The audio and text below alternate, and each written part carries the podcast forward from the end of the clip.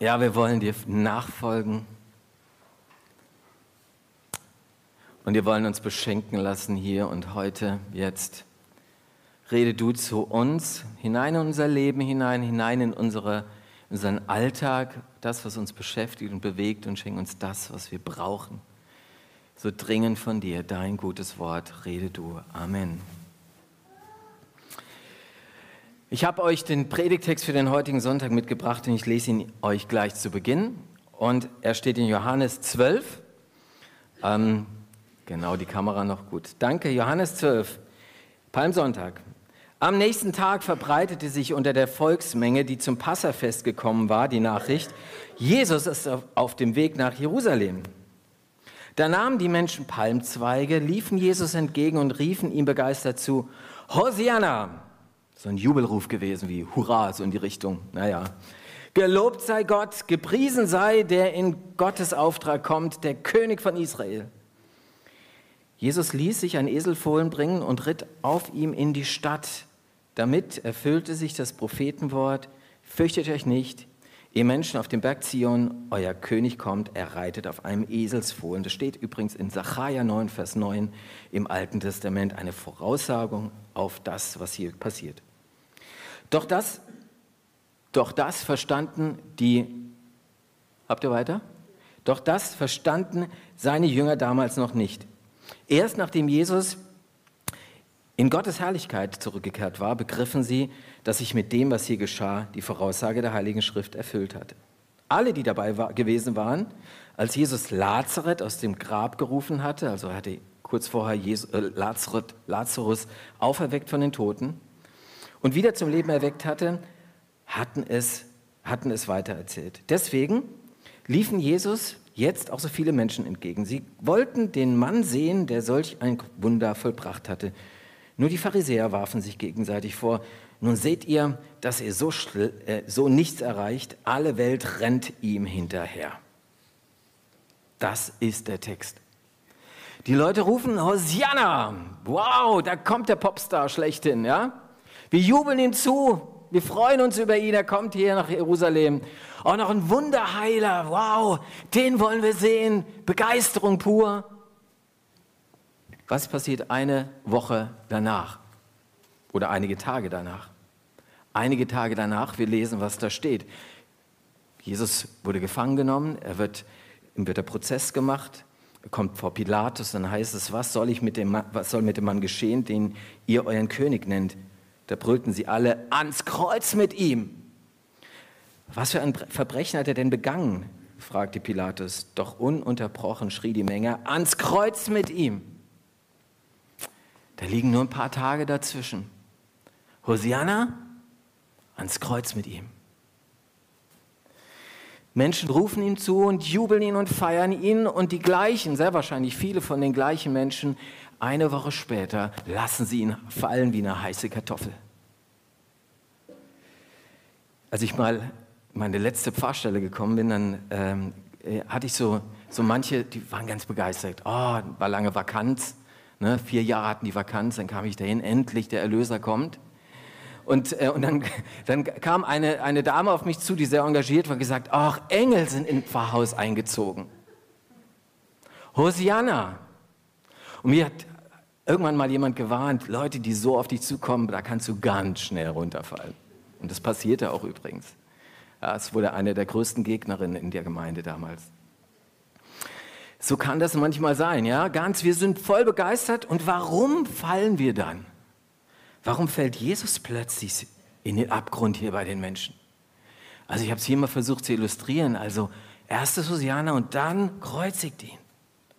Keiner hat doch das Hosiana und diesen Jubelruf mehr verdient als Jesus selbst. Eigentlich stimmt das doch auch wirklich. Er hat es verdient. Dass ich fallen gelassen werde, das ist normal, wir Menschen enttäuschen und so weiter. Aber Gott, Jesus, welche Gründe gibt es, dass Menschen Jesus eher Hosianna entgegenbrüllen und nur wenige Tage später ans Kreuz mit ihm rufen? Warum? Jetzt gehen wir mal von dem Sachverhalt äh, gehen wir mal, nehmen, wir, nehmen wir die mal zur Seite, dass wahrscheinlich auch äh, eine Art Aufwiegelung da war, ne? dass wie führende Menschen in Jerusalem auch die Menge aufgewiegelt hat. Aber das kann es ja nicht allein sein. ich glaube ganz fest, dass da eine tiefe Enttäuschung da war. Und deswegen haben wir das Thema vom Gottesdienst heute auch enttäuscht von Jesus. Enttäuscht von Jesus. Ähm, weiß nicht, ich habe ganz bewusst das ja so geschrieben, ent-täuscht. Die Vorsilbe ent bezeichnet immer, nicht immer, aber sehr oft etwas, wenn etwas weggenommen wird. Ne?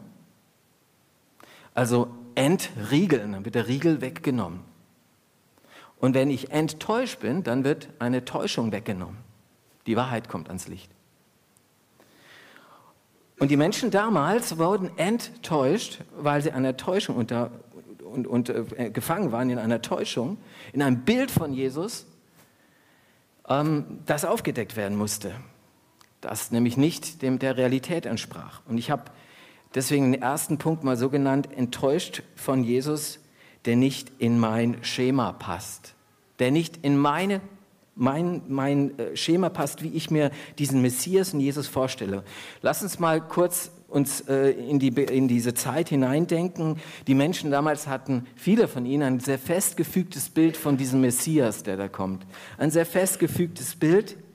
Sie dachten, wenn der Messias kommt, dann wird das quasi so ein Heerführer sein oder ein Politiker, der die Römer aus dem Land vertreiben wird. Diese Besatzungsmacht ihnen mal in den Hintern tritt, dem Pilatus mal eins überbraten wird und endlich wieder Israel sozusagen zu einer richtigen Großmacht macht den vorderen Orient. Das war so ein Gedanke, der da war. Jesus eben als der Revolutionär, der kommt und endlich Israel befreit. Und das sehen wir, dass es auch in den Köpfen der Jünger noch vorhanden war, selbst nach der Auferstehung. Denn kurz vor Pfingsten fragen sie ihn, Herr, wirst du jetzt Israel wieder zu einem freien und mächtigen Reich machen? Das war immer noch die Vorstellung der Jünger. Und das war die Vorstellung der Menschen damals. Jesus, der Revoluzer, der die Machtverhältnisse klärt und neu ordnet. Da waren wirklich Hoffnungen da, dass dieser Jesus genau das tun wird. Aber nichts passiert. Und ich höre so, wie die Leute tuscheln miteinander als, sie, als dieser Jesus vor Pilatus gesagt, ja klar, der hat sich ja nicht mehr gewehrt beim Prozess. Der hat überhaupt, der, der sagt ja gar nichts. Der steht total betröppelt da, wie so ein Lamm, das gleich geschlachtet wird und nicht mal mehr sagt. Und habt ihr gehört, der isst sogar mit Zöllnern und mit Sündern und mit Prostituierten. Das soll Messias sein? Und habt ihr gehört, der ist nicht zum Pilatus gegangen und hat ihm mal in den Hintern getreten, sondern der ist in den Tempel gegangen. Es war eines der ersten Sachen in den Tempel und hat die Händler aus dem Tempel vertrieben. Unsere Leute. Das soll unser Messias sein? Niemals. Niemals. Und ich höre noch andere Stimmen, die sagen, oh ja, das hat er dieses große Wunder getan da am Lazarus, hat ihn von den Toten auferweckt. Und jetzt hier in den Tagen habt ihr ein Wunder gesehen? Ich nicht. Das einzige Wunder, was berichtet wird, ist der Malchus, der geheilt wird, aber nicht in der Öffentlichkeit, nicht in großer Öffentlichkeit. Jesus leidet. Jesus kommt so, äh, so schwach daher. Er lässt alles an sich geschehen. Und das passt nicht in die Vorstellung dieser Menschen von damals. So kann doch nicht der Messias sein. So, was für ein schwacher Messias, was für ein schwacher Wunderheiler. Jetzt lasst uns das mal versuchen, ein bisschen anzuwenden. Ähm, was für Vorstellungen haben wir von diesem Jesus? Ich habe manchmal einen Eindruck, wir haben so eine, so eine Vorstellung von so einem ganz butterweichen Jesus. So ein Jesus, der genau in mein, in mein Schema, in meine Vorstellung, meine Erwartung hineinpasst. Auch mit seinen Werten und all dem, was er so mitgebracht hat. Und ich mache mal ein paar Beispiele. Wir haben letzten am, am Mittwoch über die zehn Gebote geredet mit den Konfis, war übrigens super spannend, fand ich. Ähm, aber oft habe ich gefragt, äh, was ist denn das wichtigste Gebot? Und dann äh, sagen die Konfis oft, ja, ja, du sollst nicht töten. Und ähm, dann sage ich, habt ihr das schon mal übertreten und gesagt, nee, nee, haben wir nicht. Und dann sage ich naja, also Jesus sagt, wenn du schon jemanden Idiot nennst, dann hast du schon jemanden getötet. Dann hast du das Gebot schon übertreten. Das ist nicht gerade, sagen wir mal, schmackhaft zu machen in Menschen, dass wir alle irgendwie da schon schuldig geworden sind dass wir alle angewiesen sind auf Gott, dass wir alle Vergebung brauchen, dass wir alle gescheitert sind eigentlich schon, was die Werte Gottes angeht. Oder schauen wir uns andere Dinge an. Jesus liebt seine Feinde. Wir haben es hier vor zwei Wochen, glaube ich, gehabt. Jesus liebt seine Feinde. Wenn ich das jemandem, dem Otto Normalverbraucher erzähle, sagt er, sag mal, geht's dir noch gut? Kannst du Putin lieben? Das sprengt vollkommen die Vorstellung, unsere Vorstellung, unsere gängigen ähm, äh, weltlichen Vorstellungen. Oder gehen in den Bereich, ein ganz heikles Thema der Sexualität. Jesus hat gesagt, oh, in der Ehe, in einem geschützten Raum, da lässt sich Sexualität am besten leben. Wow, ganz, schön, ganz schöner Dino, oder? Jesus ist ein ganz schöner Dino. Überhaupt völlig aus der Zeit gefallen, würde man sagen. Er hätte wahrscheinlich auch heute noch gesagt, es sind zwei Geschlechter, die es gibt. Oh, wirklich? Merkt ihr was? Jesus, Jesus fällt aus dem Rahmen auch heute noch. Auch heute noch eckt er an. Und es ist die Frage, was mache ich damit? Was mache ich damit? Bügel ich ihn mir glatt, sodass er in mein Leben gut reinpasst, in meine genauen Wertvorstellungen? Oder lasse ich mir etwas sagen von ihm? Darf er auch bei mir mal anecken? Darf er anecken? Die Frage ist, werfe ich Jesus wegen dieser Vorstellung, die mir vielleicht nicht so passen, über Bord. So nach dem Motto, ab in die Mottenkiste. Rufe ich gekreuzigt, ich kreuzige ihn, ich brauche diesen Jesus nicht, jedenfalls nicht den. Oder lasse ich mich liebevoll korrigieren von ihm und entdecke auch die Werte, die er mir schenkt. Auch die, die vielleicht nicht so en vogue sind und gesellschaftlich anerkannt sind. Sören Kierkegaard hat mal gesagt, kennt ihr vielleicht das Zitat, die Bibel ist nicht dazu da, dass wir sie kritisieren, sondern dazu, dass sie uns kritisiert. Und in Abwandlung zu diesem Wort ähm, habe ich euch äh, mal habe ich mal versucht anders zu, zu, formulieren. Jesus ist nicht dazu da, dass wir ihn korrigieren, er ist dazu da, dass er uns korrigiert. Er ist dazu da, dass er uns den Weg zum Leben zeigt. Er will unsere Täuschung, unser Bild, das wir von ihm haben, wegnehmen und uns sein wahres Bild, so wie er ist und was er von uns will, vor Augen malen und vor Augen führen. Und ich glaube ganz fest, dass da ein Riesensegen drauf liegt, wenn ich diesen sperrigen Jesus auch an mich ranlasse und ich das entdecke, was für ein großer Schatz einfach auch in diesen Werten liegt, die Jesus mir da gibt. Das ist ein erster Gedanke. Also er passt nicht in mein Schema. Der zweite ist eigentlich ein ähnlicher, aber eher seelsorgerlicher. Enttäuscht von einem Jesus, der meine berechtigten Erwartungen nicht erfüllt. Ich stelle mir vor, dort in Jerusalem waren viele kranke Menschen, bestimmt ganz sicher. Und sie hören von diesem Jesus, sie hören von diesem, diesem Jesus, der Wunder tut und der wirklich heilen kann. Und es gibt so viele Zeugen, die jetzt da sind. Und ich bin der Überzeugung, da gibt es auch der einen, den einen oder anderen, der wirklich frustriert ist, weil er doch denkt, warum heilt er mich denn jetzt nicht? Warum bringt er mir denn nicht dieses Heil, von dem alle reden? Warum bin ich immer noch in meiner Krankheit? Und irgendwann kann das zu so einer Verbitterung führen. Und dann habe ich am Anfang Hosianna gerufen, weil ich alles erwartet habe. Und dann fällt Jesus wie eine heiße Kartoffel. Und ich rufe vielleicht sogar ans Kreuz mit ihm. Ich kann mit dir nichts mehr anfangen. Vielleicht wollen wir ihn nicht gleich kreuzigen, aber zumindest wird er gleichgültig in unserem Leben und sagen, hey, ich, irgendwie bin ich äh, so enttäuscht, ich brauche Gott nicht, ich brauche Jesus nicht. Ich habe erst letzte Woche ein Gespräch gehabt mit jemandem, der mir erzählt hat, er ist vor Jahren aus der Kirche ausgetreten, weil im Bekannten- oder Verwandtenkreis ein Baby gestorben ist.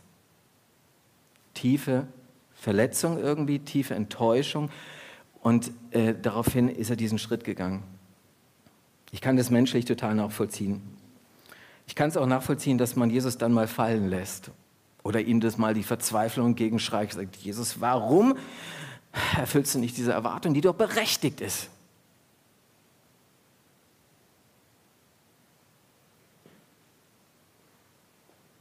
Aber ich glaube, ganz ehrlich, wenn ich erst einmal dabei bin, wenn die Enttäuschung sich so verfestigt hat, dann ist der Weg zurück zum Hosanna irgendwann auch schwierig.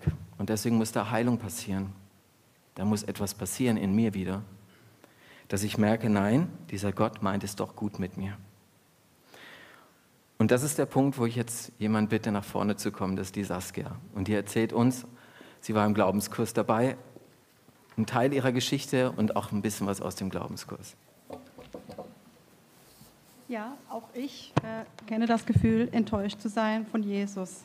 Und das hier ist kein leichter Schritt für mich. Ich musste in meinem jungen Leben schon einige Schicksale erleben. Ich selbst bin 2016 an metastasierten Brustkrebs erkrankt und war dem Tod schon näher als dem Leben. Im 2000, Jahr 2022 erlitt unsere Tochter im Alter von sechs Jahren einen Schlaganfall und leidet jetzt an einer Epilepsie.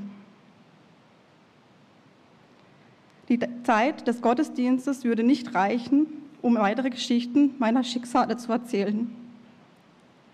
Ich entwickelte eine richtige Abneigung diesem Gott gegenüber.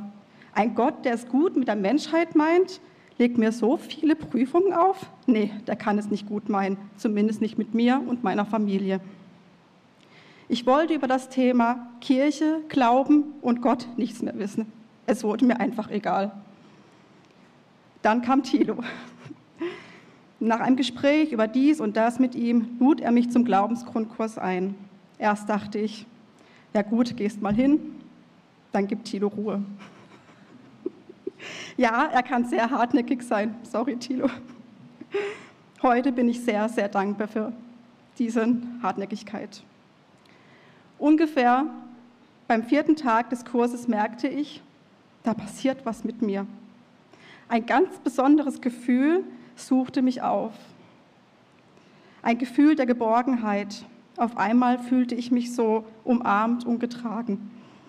Ab diesem Tag hatte ich jedes Mal wenn ich Dienstag zu dem Kurs gefahren bin, das Gefühl, ich fahre nach Hause. Wie ein Kind, das ausgezogen ist und immer wieder nach Hause zurückkehrt. Ihr alle selbst kennt dieses Gefühl wahrscheinlich. Dinge passieren so oder so. Da können wir leider nichts dran ändern. Aber ich weiß jetzt, dass wir, ich und meine Familie, da nicht alleine durch müssen. Jesus wird da sein und den weiteren Weg unseres Lebens gemeinsam mit uns gehen. Da bin ich mir ganz, ganz sicher.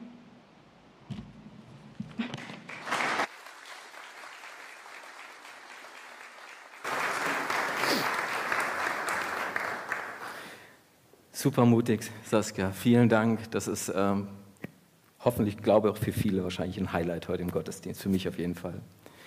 Ähm, wie gehe ich jetzt mit solchen Erwartungen um? Du hast, die enttäuscht sind. Du hast davon gesprochen. Ähm, ist schwierig, da Tipps zu geben. Ne? Aber eins ist auf jeden Fall schon mal hilfreich. Wenn ich meinen Blick nur noch auf meine enttäuschten Erwartungen richte und auf die Rätsel und die Fragen meines Lebens und die Fragen, die ich Gott gegenüber habe, dann werde ich irgendwann wahrscheinlich nicht mehr rauskommen und keinen, den Schritt hin zum Hosianna nicht mehr finden. Ich muss meinen Fokus lenken von diesem, dieser dunklen Seite Gottes, die einfach dunkel bleibt, brauchen wir gar nichts beschönigen, die bleibt dunkel, hin zu der hellen Seite. Und die helle Seite, die können wir im Neuen Testament nachlesen, wie da ein Gott handelt, wie er Menschen aufrichtet, wie er, wie er Menschen in Liebe begegnet, auch die im tiefen Leid stecken, wie er, wie, er, wie er ans Kreuz für uns geht, aus Liebe zu uns. Da strahlt die Liebe Gottes. Und wenn ich den Blick darauf verwende, verwende dann komme ich aus der Depression raus, hin zu einem neuen Glauben vielleicht. Das heißt nicht, dass die Fragen geklärt sind, müssen sie vielleicht auch nicht immer. Aber ich habe die Gewissheit, so ist Gott wirklich. Auch wenn es nicht immer meiner Entwa äh, äh, Erfahrung entspricht. Wir haben gerade einen, einen, äh, Erfahrungsbericht von der Saskia gehört, wie, äh, wie jemand enttäuscht wurde und sich auch von Gott abgewandt hat. So würdest du es auch sagen, glaube ich und dann jetzt auch irgendwie wieder nach Hause gefunden hat. Ähm, es gibt auch manche andere Beispiele und ich habe hab euch einen Clip mitgebracht, der geht ein bisschen länger, aber lasst euch bitte mal drauf ein. Es ist ein Interview, was ich mit meinem Schwager gemacht habe. Mein Schwager liegt seit 18, 19 Jahren im Bett, ist ein bisschen älter als ich, hat die Kindheit seiner Kinder eigentlich ähm, ja, miterlebt, aber konnte mit ihnen nicht Fußball spielen oder rumtollen oder sonst was machen oder mit ihnen Urlaub machen. Und, äh, und er, er äh, erzählt einfach mal aus, seiner, aus seiner, seinen 18 Jahren. Ich habe ihn interviewt am, im November letzten Jahres. Ich habe immer gedacht, wann ist denn mal der Punkt, dass ich das zeige? Und heute ist es, finde ich. Es passt. Enttäuschte Erwartung. Er ist nicht zum Kreuzigt ihn durchgedrungen, sage ich mal, sondern ist irgendwie beim Hosianer geblieben, wobei das natürlich auch immer ein Kampf innerlich bleibt. Äh, lasst uns einfach mal diesen Clip sehen mit Stefan, meinem Schwager. So, hallo Stefan. Ja, hallo. hallo. Wir machen jetzt ein schönes Interview über dein Leben, die letzten 18 Jahre. 18 Jahre lang liegst du eigentlich ähm, großteils äh, im Bett, kann man sagen. Ähm, willst du uns mal kurz erzählen, wie, wie, wie es dazu kam und wie dein Krankheitsverlauf war und wie deine Krankheit überhaupt heißt, was das eigentlich ist? Ja. Ich bin 2004, das ist jetzt 18 Jahre her, ähm, ja, an einem Wochenende habe ich gemerkt, meine Muskulatur funktioniert nicht mehr richtig. Ähm, bin aber noch nicht zum Arzt gegangen, weil Wochenende war bis Montag gewartet. Am Montag war es dann soweit, dass meine Beine von unten her taub wurden und ähm, ich starke Schmerzen bekommen habe. Ähm, mein Hausarzt hat mich sofort in die Klinik verwiesen und dort ging es relativ schnell, weil man gemerkt hat, dass ähm, die Taubheit immer weiter nach oben steigt. Die ähm, Ärztin hat gesagt äh, zu Gesa, zu meiner Frau, ähm, dass wenn die Nacht gut läuft und äh, die Lunge und Herz nicht betroffen wird, ähm, dann sind wir schon ganz gut dran. Und es war dann zum Glück so, dass, ähm, oder Gott sei Dank, dass ähm, unterhalb der Rippen ähm, diese Taubheit aufgehört hat und auch die, ähm, die Krämpfe, die Spastiken aber im Laufe ja, der 18 Jahre wurde es leider immer wieder mm, schlechter durch Therapien, durch ähm, Krankengymnastik, die ähm, übereifert war. Und so, dass ich ja im Moment ähm, keine Treppen mehr steigen kann. Ich habe einen Lifter hier im Haus. Ähm, einmal am Tag kann ich runter wenn es mir gut geht. Und ansonsten liege ich den ganzen Tag im Bett. Kann ungefähr alle zwei Stunden einmal auf, auf Toilette gehen mit meinem speziellen Gehwagen. Und ja, ansonsten liege ich hier. Wenn es gut ist, komme ich mit den Schmerzmitteln gut zurecht. Und wenn es nicht gut ist, dann habe ich halt ordentlich Schmerzen und ähm, ähm, schwierig auszuhalten dann. Wie heißt die Erkrankung? Ähm, das hat lange gedauert, bis man das herausgefunden hat. Das ist ähm, transverse Myelitis, heißt der Fachbegriff. Das ist eine Entzündung im Rückenmark. Und ähm, dadurch haben sich die Nerven sind geschädigt worden, haben andere Verbindungen aufgebaut, so ja, dass halt ständig Krämpfe, Spastiken da sind und eben diese Schmerzen. Ja, und ähm, also du warst ja vorher schon Christ. Du bist, ja. hast mit Jesus gelebt und Glaube war dir wichtig, warst sehr aktiv. Ja, haben uns ja gekannt schon vorher. Ja. Und du äh, warst enorm sportlich, warst voll die Sportskanone. Ich erinnere mich, du konntest kaum ruhig irgendwo sitzen. Immer bist du auf dem ja. Boden gesetzt, gesessen und hast irgendwie dich gedehnt oder irgendwas gemacht. Ja. Ähm, und äh, genau, du warst schon Christ und ähm, wie, wie bist du Christ geworden vielleicht? Das würde mich mal interessieren. Du ganz kurz, was war entscheidend für dich oder gibt es da irgendwas, was du erzählen kannst dazu? Ja, ich bin im christlichen Elternhaus aufgewachsen, sodass ich nach und nach eigentlich ähm, so selbst, selbstverständlich Christ geworden bin. Hatte aber ein Erlebnis, ähm, wo ich ähm, nochmal wirklich gezweifelt habe oder gefragt habe mit 16 Jahren, Gott gibt sich wirklich, ähm, haben sich Fragen gestellt und ähm, ich war mir total unsicher.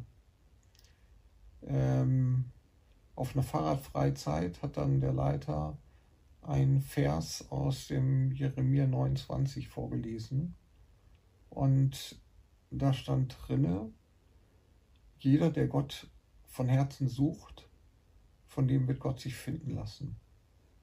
Und das war für mich die entscheidende Antwort. Also allein dieser Vers war für mich die Antwort, ja, Gott gibt es wirklich. Und das war so der Punkt, wo ich dann weiter gestartet bin und ja, in die Jugendarbeit und so weiter. Ja, und voll aktiv, Jungscharleiter und was ich, was hast du alles gemacht hast, auch als Lehrer sehr aktiv ähm, in der Grundschule. Und dann kam diese Krankheit, von der du erzählt hast. Ähm, was hat es mit deinem Glauben gemacht? Also wie hat sich dein Glaube verändert? Wie würdest du sagen, was hat sich verändert in deinem Glauben? Ja, es hat, es war am Anfang nicht einfach. Es war mit sehr viel Tränen, sehr viel Fragen, sehr viel Zweifel verbunden. Ähm, einfach nochmal zu wissen, nicht unbedingt, warum Gott das zulässt, sondern ja, warum passiert mir das? Warum diese Schmerzen, wenn schon die Krankheit, wo, wo muss das dann noch zusätzlich sein? Ähm, ich hatte eine gute Begleitung, eine Diakonisse, also eine evangelische Nonne, ähm, kennen viele nicht. Diakonisse hat, ähm, ist sehr schwer erkrankt, erst an Krebs, dann an ALS und mit ihr habe ich sehr viele Gespräche geführt. Und wir, ja, durch ein ähnliches Schicksal ähm, ist die Verbindung zu Gott sehr intensiv geworden. Ähm, eigentlich dadurch, hauptsächlich auch dadurch, dass ich viele Versprechen in der Bibel gefunden habe, die ähm, ja, mein Leben bereichert haben, die ich angefangen habe, wirklich zu glauben, damit zu leben und zu wissen, ja, Gott ist da, er begleitet mich und ähm, er hat für mich das Beste im Sinn, auch wenn das so jetzt nicht aussieht. Mhm. Okay, also da gab es eine Entwicklung, vor allem eine Begleitung durch jemanden, der, der Ähnliches durchgestanden hat. Ich glaube, die Diakonis ist inzwischen auch äh, ja, ist verstorben. Verstorben, ja. ja. Ähm, man fragt sich trotzdem, also so als Außenstehender, ja, wie gesagt, wir kennen uns ja auch schon eine ja. längere Zeit und fragt man sich, warum dreht man Gott da nicht den Rücken zu? Tja, weil er mir das Wichtigste geworden ist oder das Wichtigste ist. Ähm, ist für mich bleibt nur das an Gott dran zu bleiben, an Jesus festzuhalten, ähm, weil sonst hätte ich gar nichts. Mhm. Und ich glaube das, was, was Jesus gesagt hat, und ich glaube, dass es ein ewiges Leben gibt. Das zum Beispiel ist zwar nicht nur Vertrösten auf später, sondern es ist ähm, für mich ein jetzt schon Wissen, dass ich zu Gott gehöre und dass das ewige Leben eben dass da alles anders sein wird, dass dann eben diese ganze äh, beschissene Erkrankung, Krieg, Tod, Leid, ähm, äh, Neid, Eifersucht, all das wird nicht mehr sein und ich werde einen neuen Körper bekommen und dann werde ich wieder Sport machen.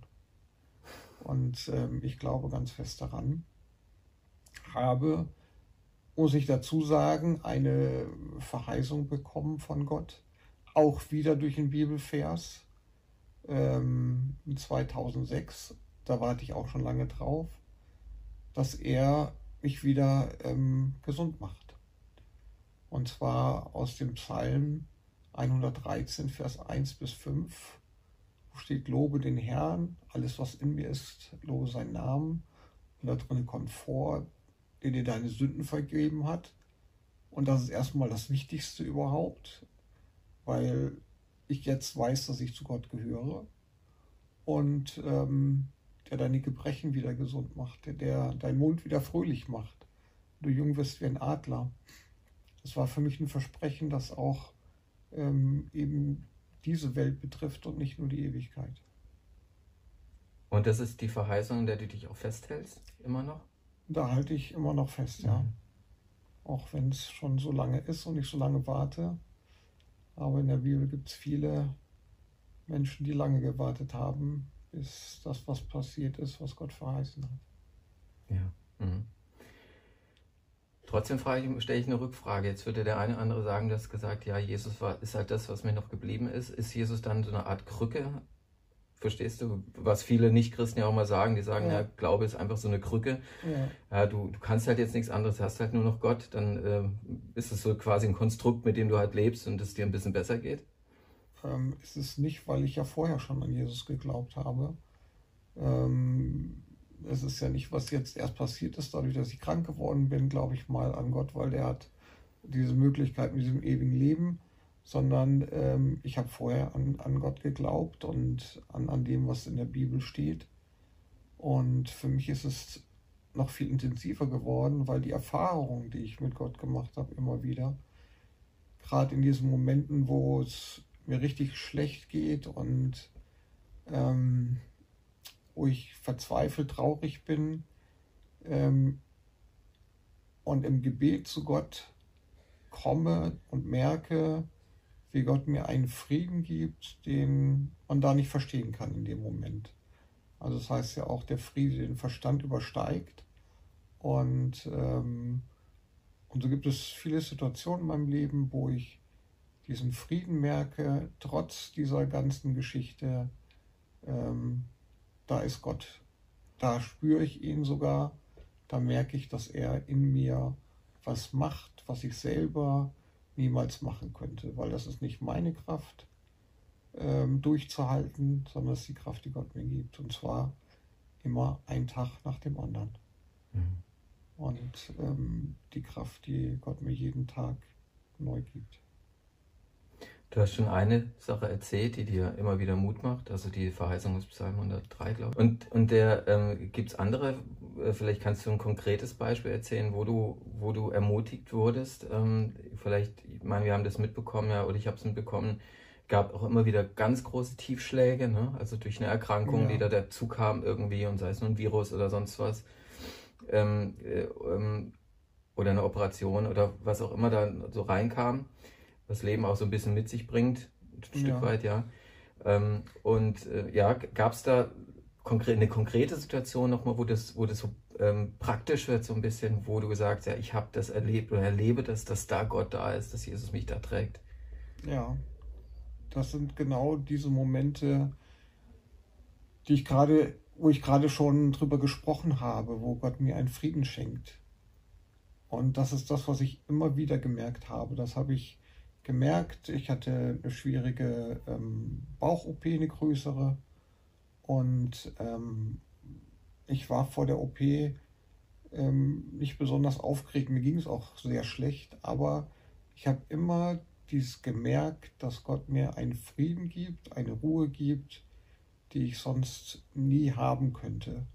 Ich habe äh, auf meinem Zimmer einen äh, Patienten erlebt, der war so aufgeregt vor seiner OP, der war so durcheinander, der hatte solche Angst, dass er nicht mehr aufwacht. Ähm, und das, da habe ich nur gesehen, das hätte mir genauso passieren können. Aber Gott hat mir da einfach die, die Ruhe, den Frieden gegeben. Er hat mir seine Liebe gezeigt, indem er ja ganz nah bei mir war. Mhm. Und es war ja auch nicht ohne die Operation. Also die war jetzt nicht so mal. Nee. Ähm, ne? Das war nee, ja auch wirklich riskant für dich und gefährlich auch. ja. ja. Ähm, welche Botschaft würdest du denn jemandem mitgeben, der vielleicht ähnlich leidet, vielleicht ein ganz anderes Schicksal hat, aber auch ähm, vielleicht unter Schmerzen leidet, unter chronischen oder ähm, im Bett liegt, liegen muss, bettlägerig ist, wie auch immer in irgendeiner Form. Ähm, was für eine Botschaft würdest du dem weitergeben? Ähm, wenn er an Gott zweifelt, würde ich sagen, Nimm dir den Vers aus Jeremia vor, von dem ich vorhin gesprochen habe. Frag Gott, sag Gott, ähm, mir geht's hier beschissen, gibt's dich überhaupt? Bist du auch da? Oder wenn ich zweifle und ich bin mir sicher, dass Gott antworten wird, dass Gott ähm, sich zeigen wird auf irgendeine Art und Weise. Und ähm, mein anderer Tipp, von dem ich auch schon immer wieder gesprochen habe, ähm, die Bibel zu lesen oder ähm, ich lasse mir vorlesen äh, von, von, von meinem Handy. Ähm, Habe ich eine Bibel-App drauf und ähm, die Verse aufzuschreiben, ähm, die einen ansprechen oder die Verheißungen, die einen ansprechen. Ich habe dann extra Ordner, die packe ich mir darüber und die lese ich mir immer wieder vor, immer wieder laut vorlesen und ähm, wo ich dann merke, dass, ähm, dass diese Verheißung oder die Worte Gottes in mir mehr Raum kriegen, ähm, weil ich einfach auch ja, mehr Zeit damit verbringe und einfach ja, reden mit Gott. Vielleicht auch mal zuhören, nicht nur reden, sondern einfach mal stille sein und ja, gucken, was mir an Gedanken kommt, was, was Gott mir vielleicht sagen möchte. Dankeschön, Stefan, für ja. die Zeit, die du dir genommen hast. Und ja, ähm, wünschen dir alles Gute, Gottes Segen und Heilung wünschen wir dir. Und nicht ja. erst in Ewigkeit. Ja, danke schön.